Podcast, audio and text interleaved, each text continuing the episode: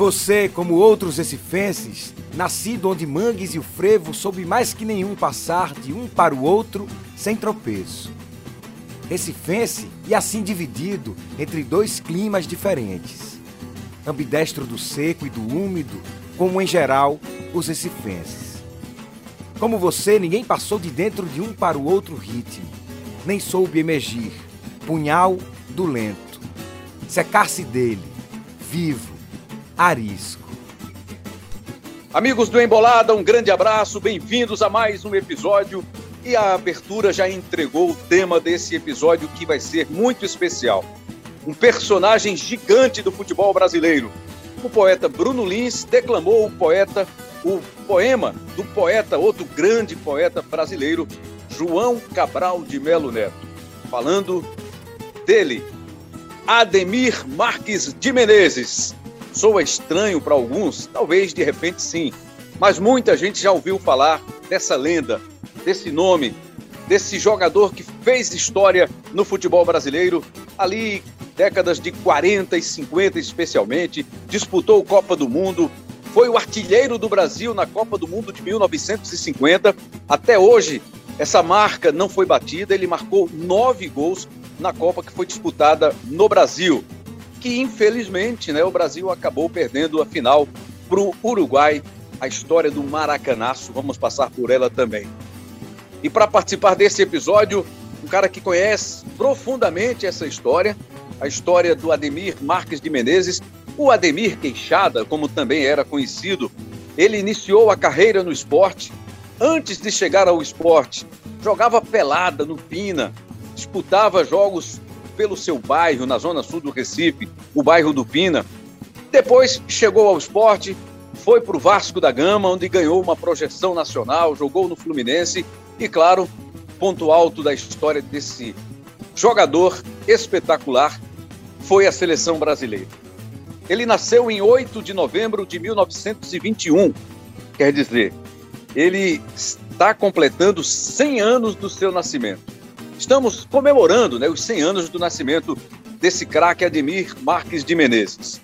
Para o nosso papo, a gente tem o prazer de ter de volta aqui, participando efetivamente do Embolada, o CEO, era CEO, agora passou a consultor, é aquela promoção né, que acontece sempre que o cara ganha aquele status, agora é o nosso consultor, Lucas Fittipaldi. O substituto dele, segundo Cabral Neto, ainda está em período de interinidade. Não sei até quando, mas Cabral é quem está definindo essa história. Mas é isso. Lucas Fittipaldi está com a gente. Daniel Gomes é o nosso CEO interino, está também na nossa edição. Lucas, queria que você inicialmente fizesse uma breve apresentação para quem nunca ouviu falar em Ademir Marques de Menezes.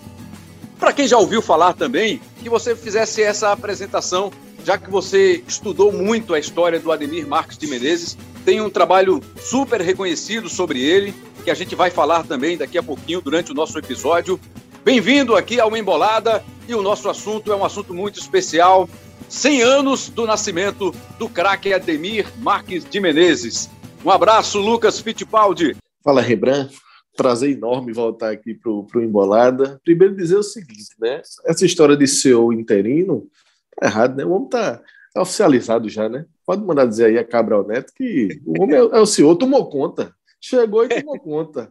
Aí agora eu tô naquela, né? Pitaqueiro, consultor, pitaqueiro, né? De vez em quando dá um pitaco, porque o negócio ficou em, em boas mãos, né? Então é um prazer enorme estar aqui de volta, acompanho sempre, estou né? sempre de olho ali no, na movimentação do Embolada. E hoje, é, programa é, particularmente para mim é muito especial, né, Rembrandt? É, Ademir é um personagem que, é, para mim, é, é, é, muito caro, assim. A gente vai ter oportunidade aqui de desenvolver ao longo do programa, mas é, é um cara que realmente eu tive a, a, oportunidade de estudar a fundo a trajetória dele, né?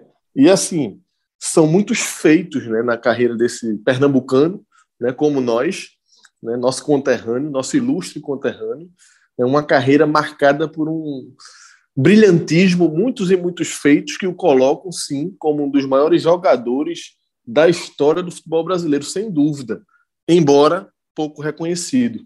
Né? E aí existe um grande motivo para isso, né? E a gente vai chegar lá, mas a derrota da Copa de 50 ofuscou não só a história da Demi, foi de uma potência tão grande que ofuscou não só a história dele, como praticamente de toda aquela geração, né? A gente ouve muito falar de Barbosa ainda, né? Mas de uma maneira também um tanto negativa, né? Durante muito tempo Barbosa ficou marcado de uma forma negativa, depois né, foi se reconhecendo o grande goleiro que Barbosa foi um dos maiores da história do Brasil, né, dissociando um pouco ele daquela derrota, mas ficou muito marcado. E Ademir também, né? É, Ademir, Zezinho, que era um cracaço daquela seleção também, junto com Ademir, os dois ali né, eram, eram os grandes estrelas daquela seleção. E eles ficaram muito, tiveram uma história, é, vamos dizer assim, meio que comprometidas né, por conta daquela tragédia que foi o Maracanaço de 1950. Mas que quando você vai pesquisar entender o que foi a carreira de Ademir, aí você entende por que ele foi tão gigante na época e por que precisa ter a história preservada, né, Rembrandt, e lembrada. Né? O Brasil ele é um país é, um tanto sem memória, né? E o Brasil tem essa cultura, né, de que o segundo lugar meio que não vale nada, né? Sobretudo no futebol, né? Só interessa é, a história só é contada a história do campeão do primeiro lugar, né? A Ademir ele é uma vítima disso, mas é importante dizer que apesar daquele vice, que foi a primeira vez, inclusive que o Brasil chegava numa final do Copa do Mundo, né? Ele foi o artilheiro da Copa. Ele é isso que você já falou. Ele, ele é até hoje o jogador brasileiro que mais fez gols numa edição de Copa do Mundo, né? Foram nove gols. Ele, mas além da, da passagem dele brilhante pela seleção, é, ele, ele é um dos maiores jogadores da história do Vasco da Gama. Né? É, Para muitos, o maior, né? mas está entre os maiores ídolos do Vasco. Ele tem uma passagem marcante pelo Fluminense, muito marcante, apesar de breve. Ele foi um dos, um dos maiores talentos, se não o maior, já revelado pelo esporte, com uma passagem também assombrosa o início da carreira dele no esporte. Ele teve uma carreira meteórica, precoce, com muitos feitos, mais de 300 gols pelo Vasco, 301 gols. Então, é, é um, foi um jogador que, com segurança, a gente pode dizer isso com segurança. É, na década de 40, né, ele estava ali, ele estava entre os dois ou três melhores, em alguns momentos era o principal jogador do país, foi o principal jogador, e ele teve esse mérito. O cara se manteve em alto nível por cerca de uma década, sabe? Ele se manteve no topo ali, do, do finais dos anos começo dos anos 40 até o início dos anos 50 ali, ele teve entre os principais, inclusive chegando até a ganhar uma eleição ali no meio da década de 40 com uma personalidade mais popular do Brasil, com 5 milhões de votos entre jogadores e personalidades, ele ganhou essa eleição, para você ter noção a dimensão do, do, personagem que ele chegou a ser. Né? Então, isso aí é, é o cartão, né? a entrada para as pessoas entenderem é, quem foi um pouco da Ademir, mas o programa é para isso, né? para a gente manter vivo essa história, essa memória, e a gente agora vai desenrolar aqui durante esse tempo. Vamos viajar no tempo, né? Para Vamos viajar, poderem... fazer... Quem não conhece, conhecer essa história vai conhecer agora, se não conhece, e quem conhece a história, né? Quem já teve curiosidade, quem já procurou, quem já pesquisou, vai ter ainda mais detalhes sobre a história de Ademir Marques de Menezes. Que o negócio é fazer gol com facilidade. Quando você faz negócio mal feito, você não gosta. Eu não gostava. Então, quando eu sentia que o gol era válido mesmo, eu ficava mais feliz. Por isso que eu procurava jogar fazendo gol. Eu sempre disse, eu às vezes, Zizinho, muitas vezes, o Jair, dizia, não, fica lá que a gente mete a bola, você faz o gol. Eu não queria entrar no jogo deles, de toque de bola, de, de braço. Né? Isso eu fazia, quando numa outra oportunidade eu fazia. Mas a minha finalidade era fazer gol. Ele, só para a gente dar uma referência para o torcedor, especialmente o torcedor do esporte, Fittipaldi, ele tem uma estátua, né? na, na Ilha do Retiro. Aquela Exatamente. estátua ali é do Ademir Queixada, o Ademir Marques de Menezes, para o torcedor Isso. já ter uma referência. Vamos começar então. A, e a, aquela estátua, Rembrandt, vou fazer um, vamos fazer um parênteses, porque aí é importante. Essa vamos. deixa que você deu é importante. Porque a estátua, Ademir é o seguinte: Ademir não tem é, como, a gente, como eu estava falando no início, a história dele ficou meio apagada, né, por conta da derrota de, de, de 50. Né?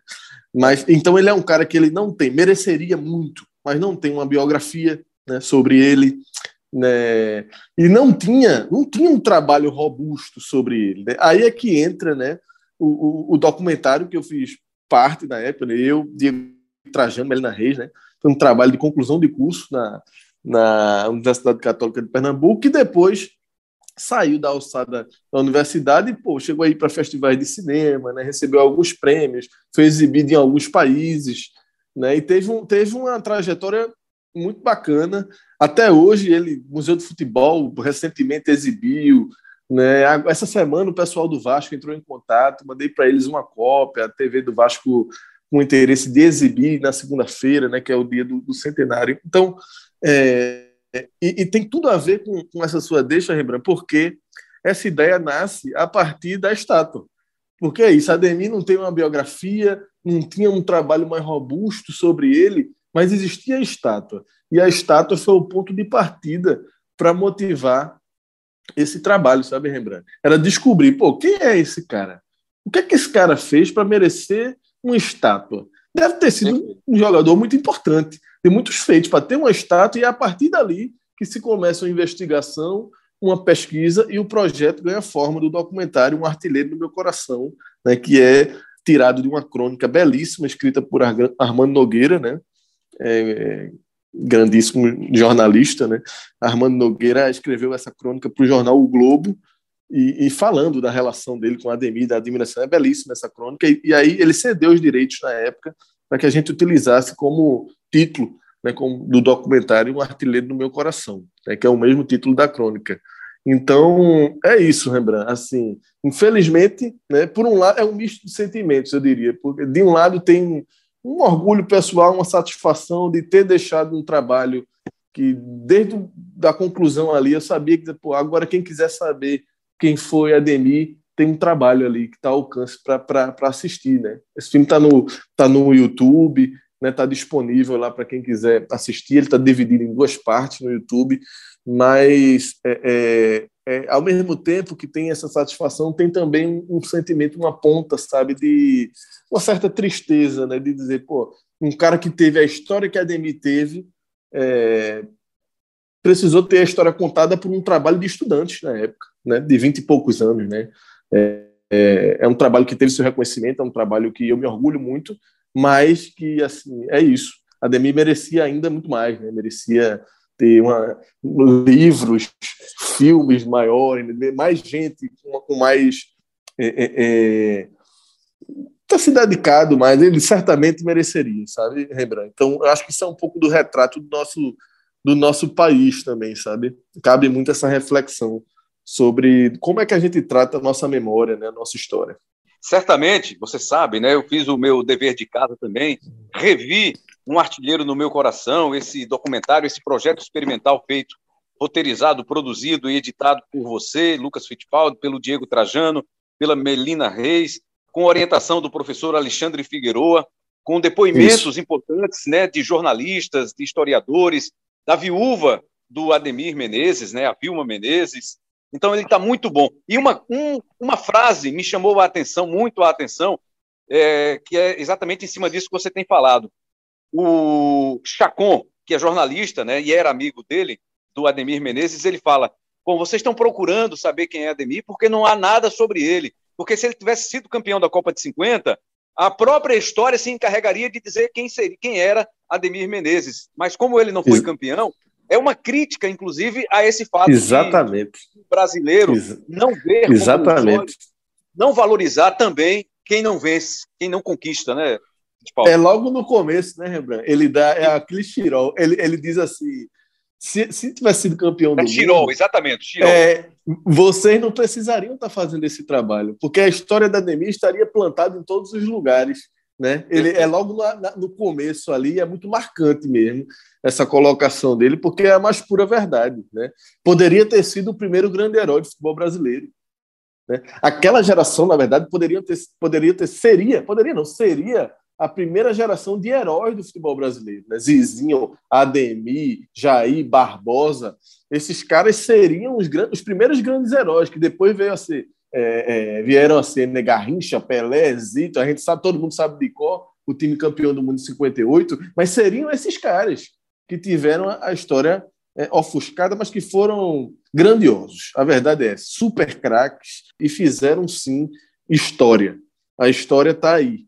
Né? E eu acho que, eu particularmente, Rembrandt, esse trabalho foi feito há 14 anos atrás, né? começou há 14 e, e foi lançado há 13 anos atrás.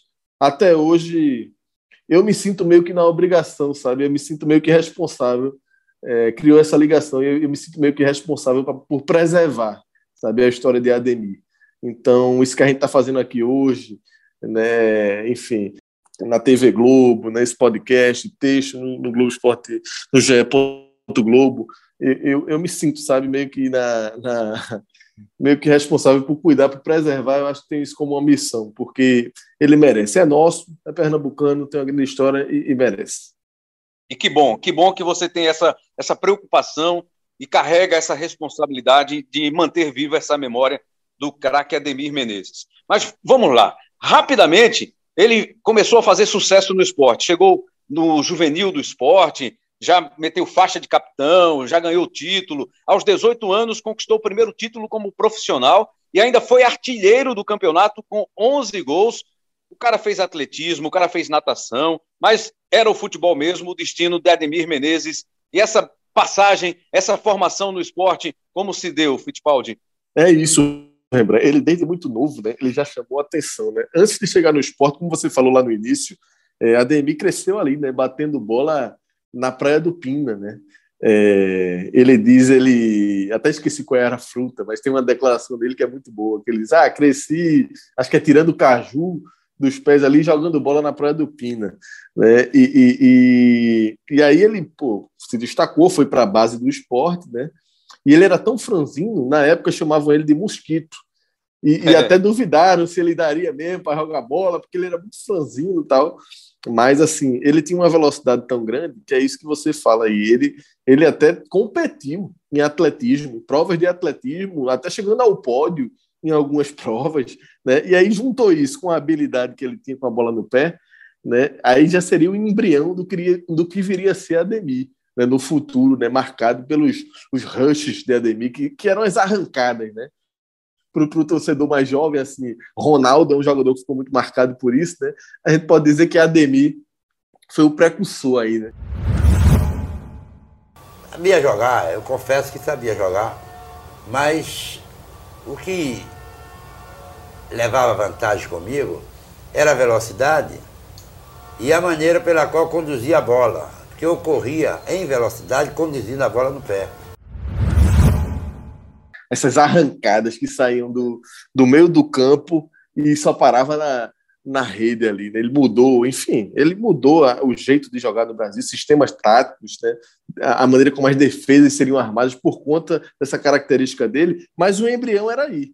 Era já nesse começo, chegou no esporte chamando muita atenção. Na época é engraçado, Rembrandt, se você for olhar as pesquisas na época a imprensa, os jornais davam muito destaque aos jogos juvenis, sabe? cobria mesmo, tinha matérias assim sobre, sobre o campeonato juvenil. E aí a pô, já saía foto dele, né, foto grande assim, página de jornal falando dele, como ele vinha se destacando, como era uma promessa do esporte. E aí é isso que você falou. Ele arrebenta já como juvenil, quando chega no profissional, no acho que é a segunda temporada dele como profissional, Segundo é ali no final dos anos 30, né? Dos anos 1930. É, ele, é, ele sobe para o profissional em 39, se eu não tô, acho que é ali em 39, e aí tem um comecinho de nada difícil ali, se adaptando ainda, né? É, ao, ao, ritmo dos profissionais, mas assim, logo na segunda temporada dele, em 1941, ele já estraçalha, já mesmo novo, com 18 anos, ele já é o artilheiro. Aí já tem uma vitória sobre o Náutico, que é muito marcante, de 8 a 3, a Ademir faz três gols, sabe? E aí o Sport é campeão invicto, e ele como um grande destaque já com 18 anos. Então, ali, ele já começa, Rembrandt, a despertar o interesse para além das fronteiras de Pernambuco, né? E aí a gente começa a ver, assim, os feitos de Ademir, né? Já nesse momento, já é um primeiro grande feito dele. É, é, ele vai ser precursor nessa coisa de um jogador pernambucano ganhar projeção nacional, né? romper as fronteiras aqui do Estado né? e despertar o interesse dos principais, dos maiores clubes do país é, na época, Rembrandt. É já nesse, é já nesse primeiro momento do esporte aí. Spaldi. E existia também nessa época a história das excursões, né? Os times Exatamente. pernambucanos excursionavam esporte, náutico, santa. E aí foi também numa dessas excursões que durou meses, três, quatro meses, ali pelo sul, sudeste do país, que aconteceu a, a, grande virada, né, a proposta. O Fluminense já despertou interesse, tinha interesse, já negociava com o pai dele, o Antônio Menezes, mas aí, como o esporte, não sei se na época era o esporte ou a seleção pernambucana, porque havia também essas disputas entre seleções estaduais, e ele também era destaque na seleção pernambucana, né, a Cacareco, e aí chama a atenção dos clubes do Rio, especialmente. Aí o Fluminense tem interesse, o Vasco vai, porque ele estava em São Januário, por um período de treinos, participando de treinos em São Januário, onde a delegação estava hospedada, ficava também por um período. E aí os vascaínos, a direção vascaína foi lá, fez a proposta, acertou tudo, e aí veio as portas abertas em São Januário. Vieram. Exatamente, Rebran. Em São Januário Isso, se abriram para ele. Foi o seguinte, é, só para entender o contexto, naquela época, é isso, não existia campeonato brasileiro. Né? O campeonato brasileiro que existia era o campeonato de seleções, né? Seleção de Pernambuco, seleção de São Paulo, do Rio, do Rio Grande do Sul. E, e, e assim, é, aquela expulsão do esporte ela é muito marcante, porque é a primeira vez que um clube fora do eixo faz uma expulsão de fato bem sucedida. Né? O esporte chegou lá e saiu dando em todo mundo. Né? Ganhou o jogo, assim, jogos inesperados. Assim, ganhou o jogo do Flamengo, ganhou o jogo. E, e um desses jogos o jogo do Internacional, que era um timaço na época tal. E um desses jogos foi contra o Vasco, que aí acaba sendo um jogo determinante para a carreira de Ademir. Né? Como você falou, Rembrandt, ele já tinha sido sondado ali, Fluminense já estava de olho nele por conta da participação dele no campeonato de seleções, com a seleção do Pernambuco. Ele já tinha ido bem, já tinha chamado a atenção, os caras já estavam de olho.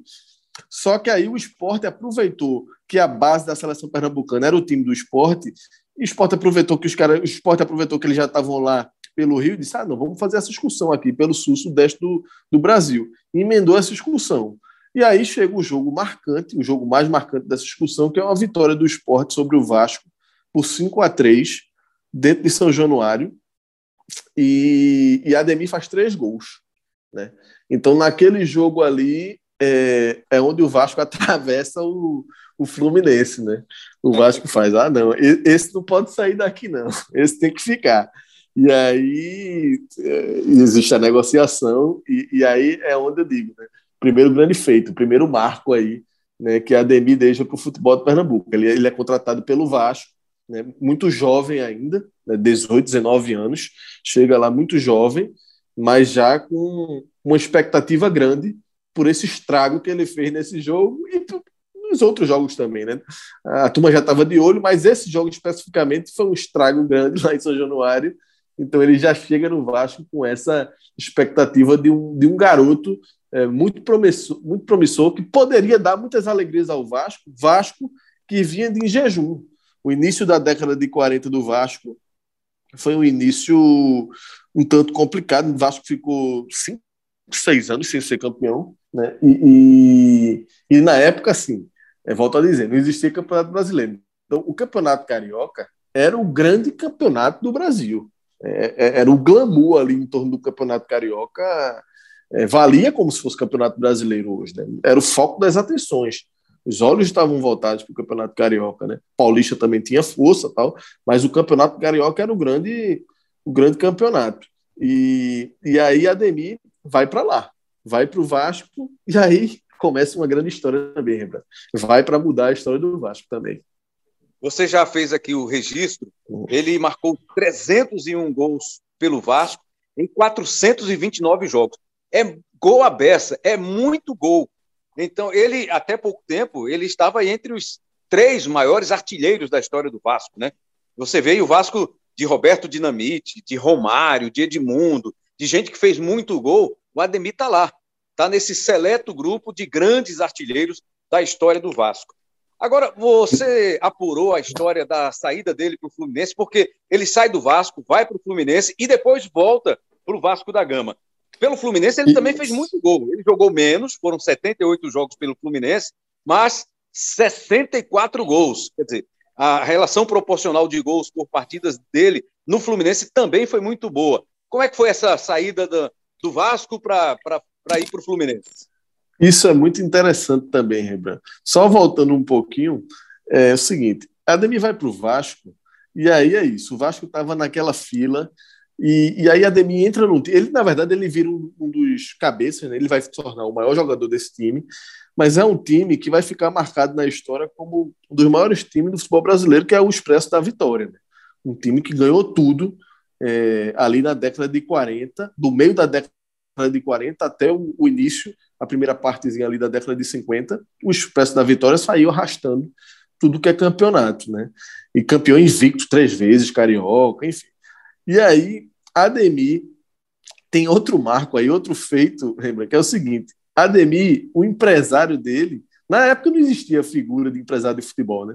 E o pai dele, seu Menezes, Antônio Menezes, ele exerceu essa função. Tem muita gente, historiadores, que consideram turma que estuda futebol mais a fundo, considera Antônio Menezes como o primeiro empresário, de fato, do futebol brasileiro, porque desde a ida da Demi para o Vasco, ele teve sempre na cola.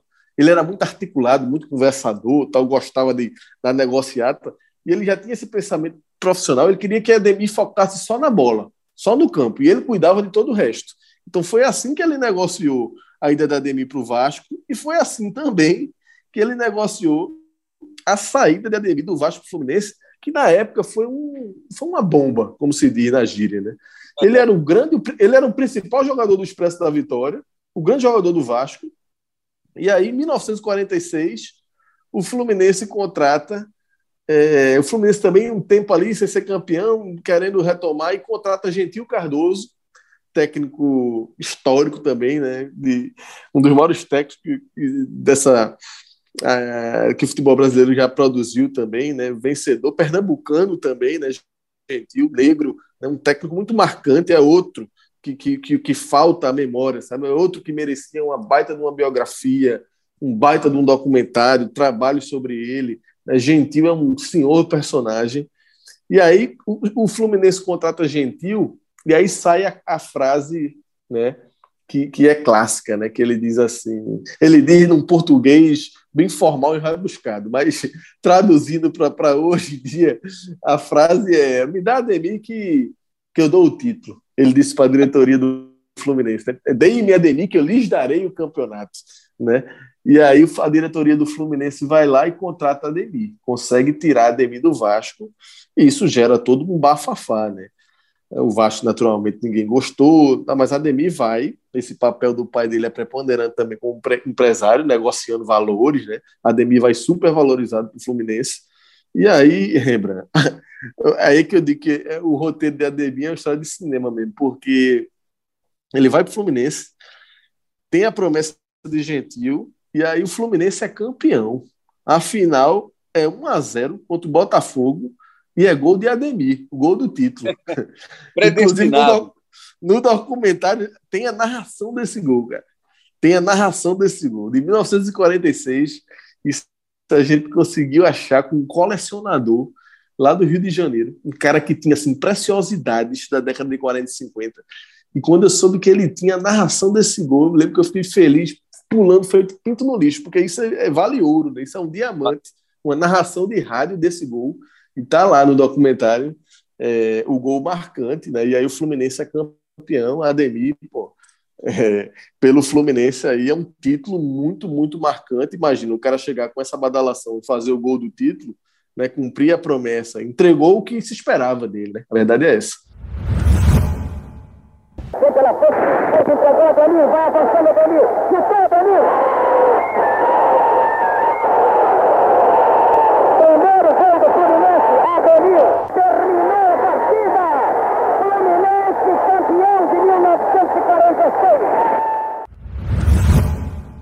Mas a ligação dele com o Vasco era tão forte que ele fica ali no Fluminense basicamente uma temporada, um pouco mais de uma temporada, fez muito gol, como você já falou aí, Rembrandt, 60 e tantos, né? Mas 64. não demora muito. É, não demora tanto e ele, o Vasco dá um jeito de trazer de volta porque a relação era muito forte, né? Não é? Você resolveu dar essa entrevista metade para o Fluminense e metade para o Vasco. Por quê, Ademir? Olha, eu acho que eu tenho que satisfazer. Apesar de eu saber, no meu coração, qual é o clube que eu gosto. É evidente que se eu joguei 14 anos no Vasco e joguei dois no Fluminense, é evidente que aquele que eu joguei mais tempo, eu fiz as grandes amizades e também fui mais feliz dentro da carreira esportiva. Não deu tempo no Fluminense dois anos. Dois anos eu fui campeão, super campeão, muito bem tratado. Um dos maiores clubes do futebol brasileiro é o Fluminense, mas o Vasco me domina. A relação é muito forte. Tem até uma frase dele que ele brinca, né? Ele diz: Ah, não, eu casei com o Vasco e o Fluminense foi minha amante. Eu casei com o Vasco da Gama, é minha esposa, e eu tenho o Fluminense como amante. e ele, e ele chamava o esporte, ele dizia o esporte é a minha namorada. Ele dizia que o esporte era a namorada da, juventude e tal. Né? Mas é isso, a passagem é muito marcante pelo Fluminense. E aí um detalhe, Rembrandt, um detalhe importante. Esse ano, 1946, Ademir já vivia o auge aí. É o que eu digo assim.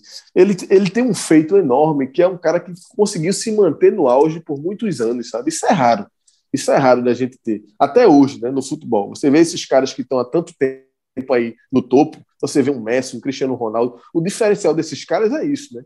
Consegue se manter no tempo por muitos anos, né? Romário, Ronaldo, né? foram caras que se manterem a alto nível muito tempo. E Ademir teve esse mérito, né? Então, assim, naquele ano de 46, seria ano de Copa do Mundo, né? Você imagina se tivesse tido Copa do Mundo naquele ano. Ademir era titular da seleção brasileira, com certeza, né? E poderia ter feito muitos mais gols e poderia, quem sabe, quem sabe ele poderia ser hoje o maior artilheiro das Copas. Ele fez 9,50. Quantos gols ele não poderia ter feito em 46? Né? É um ano que não houve Copa do Mundo por conta da guerra né? Não teve Copa por conta da guerra. Né? Então, é, tem essa mais um mais esse se, né? Mais essa interrogação que a gente fica aí, né? Como é que teria sido, né? Infelizmente ele, ele teve uma Copa a menos, vamos dizer assim, né? Porque quando ele estava no auge não teve essa Copa de, de 46. Mas é isso, ele volta para o Vasco, lembra? E aí no Vasco ainda tem um momento muito, muito, muito marcante né, a segunda passagem dele pelo Vasco, que é o título sul-americano de 1948. Dê detalhes então agora, Fittipaldi, dessa volta dele ao Vasco da Gama, depois dessa passagem meteórica e importante também, né, e vencedora também no Fluminense. Ele volta para o Vasco para conquistar título e continuar metendo gol. Exatamente, Rembrandt. Essa segunda passagem dele pelo Vasco é marcante, muito marcante, né? Porque tem um título aí que talvez seja o mais importante né, do, do, dessa trajetória do Expresso da Vitória, o mais marcante, pelo menos, né, que é o torneio sul-americano de 48. É, muitos consideram como, como se fosse a Libertadores da época, né, a primeira Libertadores, né, que eles reuniram os campeões de cada país ali. Foram, foram sete, os sete principais clubes ali, os campeões daquele ano, né, em 48 né, do Brasil, da Argentina, do Uruguai, enfim, Chile, e fizeram um torneio, é, se eu não estou enganado, foi em Montevideo, e aí o Vasco é campeão. Né, e estava nesse torneio, por exemplo, River Plate de Di Stefano, né, que na época era considerado o maior jogador do mundo. Né, e, e até o Vasco empata um 0 a 0 esse jogo com o River Plate, mas na campanha o saldo melhor do Vasco, né, a trajetória melhor do Vasco, o Vasco é campeão, e aí tem umas fotos muito marcantes também, a Ademir carregado nos braços na volta para o Rio de Janeiro, assim.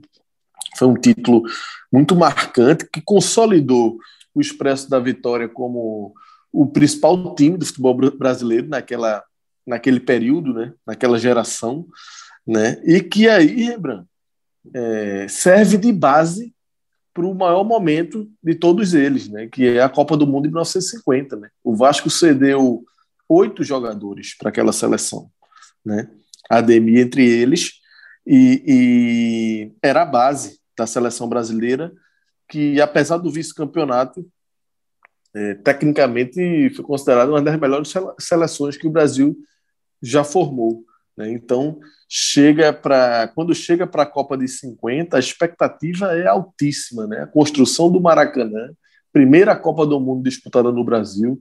Né? Já fazia mais de uma década que não, que não tinha Copa do Mundo por conta das guerras. Né? E, e tinha tido Copa em 38, era, era a volta da Copa do Mundo no Brasil, com o Maracanã, né? e o Brasil com uma seleção forte, né? É, aquela expectativa, e a Demi lá. A Demi lá como uma das grandes estrelas. Né? Eles exigiam as duas estrelas daquela seleção. Queria que você falasse agora. É, a gente já citou a Copa de 50 logo na abertura, né? que foi o auge, seleção brasileira, onde ele conseguiu também deixar uma marca importante na seleção brasileira em número de gols marcados, aquela proporcionalidade de gols por partida, 37 gols em 41 jogos. Quer dizer, o cara faz, fez quase um gol por partida defendendo a seleção brasileira. E eu, eu até te perguntei isso antes. É, e 54? Por que, que ele não foi? Aí queria que você contasse. Ele já estava em fim de carreira, né? iniciando uma descida na carreira profissional. É, Rembrandt, na verdade, assim, é, primeiro, assim, importante a gente destacar aqui o, o que foi a Copa de, de 50 ali, né? Porque ali é, realmente é o auge mesmo. Né? Você pega aí, a gente estava falando do título de 48 do Vasco, veja a sequência, Ademir, aquele início arrasador no Vasco, em 46 o título marcante pelo Fluminense, ele como estrela lá, contratado e tal, 48 esse título marcante do Vasco, em 50 o Sul-Americano e em 50 a Copa do Mundo. É, nisso ele já integrando a seleção brasileira, a seleção brasileira foi campeã né, do Sul-Americano em 49, se a memória não me trai, ele já numa linha de frente ali muito marcante também, com, inclusive com Heleno de Freitas, que é outra figura marcante, Botafogo, né? ele, ele brilhando ali nesse ataque poderoso do Brasil. E aí chega em 50 e a seleção só confirma né, o, a expectativa que foi criada. Né? Ao longo do torneio, essa expectativa só aumentou. E aí, outro feito de Ademir, né, ele é o cara que faz o primeiro gol do Maracanã. Né? O Brasil estreia com um 2 a 0 no México e o primeiro gol é de Ademir. Né? E aí o Brasil sai vencendo os jogos, né? É, tem, ele faz quatro gols contra a Suécia, né? É, mete mais dois gols contra a Espanha. O Brasil goleia a Espanha por 6 a 1 7 a 1 na Suécia, 6 a 1 na Espanha. Então, assim, a expectativa é enorme, né? Quando chega a final contra o Uruguai, é, é, tem jornal do dia que sai, estes são os campeões do mundo, né? Com a foto do Brasil posta já distribuído, 200 mil pessoas no Maracanã, para ver o Brasil levantar a taça, né? Porque o Brasil jogava pelo empate. Ademir, como é que você se recorda desse jogo aí? Quais são as lembranças que esse jogo traz para você? Eu agora você faz a pergunta, eu já dou um sorriso. Antigamente eu amarrava a cara, mas já estou acostumado. Eu acho que foi a maior lição que o futebol brasileiro já teve uma lição de respeitar o adversário. Nós não respeitamos o adversário naquela oportunidade. Foi uma lição, mas me parece que o Brasil não aprendeu não, porque continua com a mesma mentalidade, querendo ganhar jogo antes do jogo. E, e aí o Brasil faz 1 a 0 a história que todo mundo já sabe, né? Friaço 1 a 0 e depois vem a virada do Uruguai, mas o detalhe é que Ademir teve a chance né, de fazer o gol do empate. E aí você imagina se ele tivesse feito esse gol do empate, né, que garantiria o título do Brasil. Seria o décimo gol dele na Copa, né, artilheiro isolado que ele foi com nove, mas seria o décimo gol, o gol do título, o primeiro é. título do Brasil no Maracanã. Esse cara seria o primeiro grande herói do futebol brasileiro. Né, Então, assim, no documentário tem esse trecho, né, a, a narração desse lance né? Foi ali mais, mais para o final do jogo já, acho que é uma cabeçada que ele dá, a bola passa perto, a narração é boa, inclusive. Ademir, a bola passando, raspando ali. Né? Então, assim, como um detalhe, foi determinante né, para a história dele, né? para a maneira como ele é visto hoje em dia. Né? A gente está aqui tentando fazer jogar uma luz sobre a carreira da Ademir quando vai bater naquilo que a gente disse né, lá no início. Se essa bola entra, é, Ademir era um dos jogadores mais famosos da história do Brasil hoje, que não é o caso. Né? Então, teve esse, é, esse drama aí da Copa de 50. E aí, Rembrandt, indo agora na, na, na, pergunta mais diretamente, é isso. Depois de 50, Ali foi o auge. É, ele ainda teve bons anos ali no Vasco, o Vasco até 52, 53 continuou, o Expresso da Vitória continuou ganhando tal. É, inclusive tem uma coisa que é um detalhe que é, que é bem legal, que o Brasil perde esse jogo para o Uruguai, e aí todo mundo diz, né? Que o Brasil era muito mais time, e BBB, bababá, e se jogasse 10 vezes o Brasil só perderia uma vez, né? Ganharia as outras nove. E aí o detalhe é que em 52 o Brasil é campeão sul-americano derrotando o Uruguai, né? E Ademir faz um gol. E, que coisa. E aí, e são jogadores, basicamente, muitos jogadores ali que, que jogaram a final da Copa de 50 estavam também, né? No, no, nesse, no, em 52. E o Brasil é campeão sul-americano, por uma ironia do destino, em cima do Uruguai e tal. E, e, mas, assim, esses caras, Rembrandt, apesar da derrota, eles eram tão reverenciados. É, Ademir fala sobre isso, acho que Zizinho também. Os brasileiros receberam muito mais homenagens no Uruguai do que no Brasil. Eles, quando chegaram no Uruguai, é, receberam medalhas, sabe? Eram, eram admirados, porque todos admiraram aquela seleção dos 50, né? Por um detalhe. E, é, é, e assim, explica né, o tamanho da tragédia, né? É porque só foi uma tragédia daquele tamanho, porque o time era muito bom mesmo, né? E porque a expectativa era muito grande, né? Mas futebol tem disso, né? E aí, lembra, ele já, depois disso, né, os anos foram passando ali, e aí, 54, quando chegou a Copa de 54, ele já não estava mais. Eu, assim, eu imagino que a Ademir ali, ele já não tinha mais a mesma explosão, né? já estava no final da carreira, e eu acho que pelo estilo de jogo dele, por tudo que a gente já estudou, que a gente sabe, enfim, é, Ademir era um cara que dependia muito né, da velocidade dele, né? do arranque, né? isso era a marca registrada dele. E, e a 54, última 54 ele já não estava com é, tanta 54 força, né? já não tinha tanto mais, rush. Né? É, o rush já não é, certamente já não era mais o mesmo, então ali ele já estava realmente mais para o final para pendurar a chuteira mesmo. Eu sentia realmente que estava chegando atrasado e que tive uma contusão, fui operado no, no menisco direito, então eu senti que perdi a força da perna porque o meu futebol sabia jogar, eu confesso que sabia jogar, mas o que levava vantagem comigo era a velocidade e a maneira pela qual conduzia a bola, porque eu corria em velocidade conduzindo a bola no pé. No final mesmo, ele volta para vestir a, a, a, pela última vez a camisa que ele usou primeiro, que era a camisa do esporte, né? Exatamente. O último jogo oficial dele é quase um jogo simbólico, sabe, Rembrandt? Ele não veio mais jogar uma temporada inteira no esporte, não, é mais um jogo simbólico. Em 1957, um jogo esporte e Bahia. E aí ele joga, ele disputa essa partida pelo esporte, né, um jogo oficial ali. E é a última partida considerada né, oficial de Ademir, é aquela, com um simbolismo mesmo, uma vontade dele de querer fazer seu último jogo no clube onde ele começou, né, na cidade dele. Né? Então teve esse fechamento aí que é um afago né, em nós pernambucanos, né, na torcida do esporte, né, e, e, e ali fechou a carreira, né. Ademir depois disso ele largou, depois que ele largou o futebol ele continuou sempre ligado ali, né, foi comentarista, escreveu para jornal, né, viajava, Copa de 70, comentando lá em loco. Então ele permaneceu de alguma forma aí ligado ao futebol e morreu no dia 11 de maio de 1996, vítima de um câncer.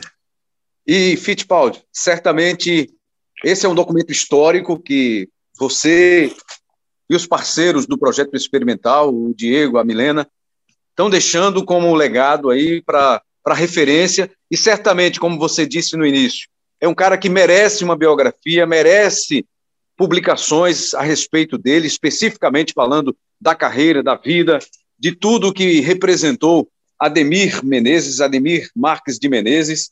Foi um trabalho muito legal e certamente quem, quem quiser é ouvir o podcast, é ler as reportagens que vão ser publicadas ou estão publicadas no GE.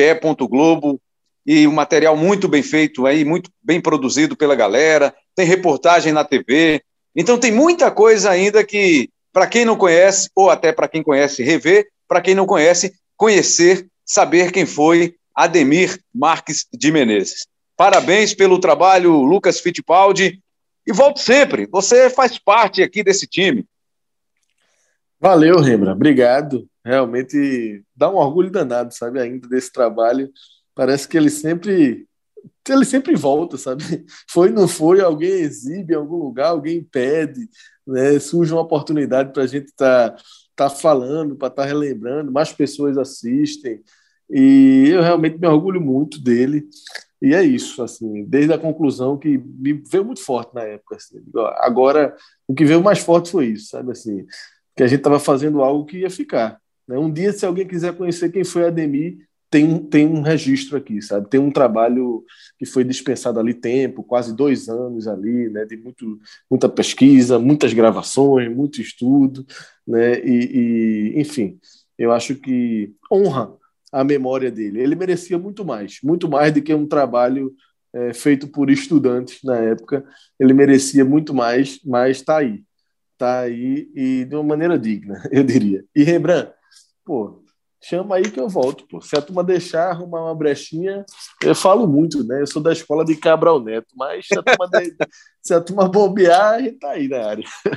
É, Valeu, o senhor que ouça, né? O senhor que o ouça. O senhor agora é quem, quem Não, prende, manda ele, soltar. Ele, ele, ele me veta, ele, ele, ele diz que falo demais. Ele tem que fica no banco. Eu digo, não, estou à disposição. Fico aqui no. Se, se, se, o professor chamar, a gente, a gente atende. Muito bom, muito bom, Fito. Eu, eu que agradeço também aqui é, essa oportunidade de conversar com você sobre esse craque, relembrar aí essas histórias do Ademir Marques de Menezes, do Queixada. E estamos por aqui, agradecendo mais uma vez ao nosso ouvinte, ge.globo barra embolada, a plataforma de áudio digital preferida também, você vai lá, procura pelo Embolada e você acha todos os nossos episódios. Tem um storytelling, né? uma historinha contada sobre Ademir, episódio 44. Se você quiser ouvir, vai lá, pesquisa no Embolada, episódio 44. Tem lá um, um programa também especial. Foi uma reportagem da época do Breno Costa, não é isso, Fittipaldi? Ele fez isso. essa, publicou essa reportagem sob a sua isso. supervisão. E é um outro material também muito legal. Está aí no nosso arquivo, Fittipaldi. Excelente, Excelente a matéria de Breno. Eu, inclusive, cogitei com o nosso CEO aí, eu disse, pô, cadê Breno? Acho que cabia bem Breno aqui hoje para estar nesse papo, sabe? Porque Breno foi um cara que estudou bastante também, pesquisou, fez essa matéria, né, publicada no GE. Globo, que ele dá um enfoque grande a, a, a, ao início, né? A Ademir ali no esporte, né? Um recorte pernambucano ali, né? Da, dessa trajetória de Ademir, material muito rico, e, está aí também, para quem quiser se aprofundar um pouco mais, tem o podcast narrativo na sua, na sua voz, né, Rembrandt?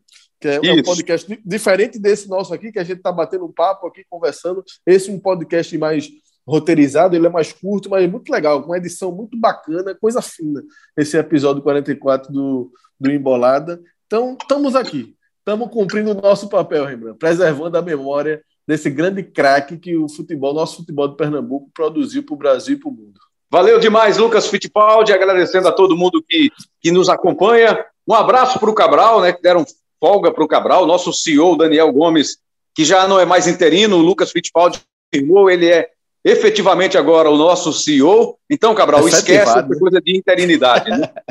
Cabral, eu soube que Cabral é meio traíra, né? Fica dando umas, dando umas tesouradas aí, né, por trás de mim, mas tudo bem. Cabralzinho tá aqui no coração. Certamente, certamente. Coordenação de podcasts do Rafael Barros, gerência de podcasts do André Amaral e, claro, nosso CEO, também editor, também produtor, Daniel Gomes. Um abraço a todos, até a próxima e aproveitem esse podcast. Curtam!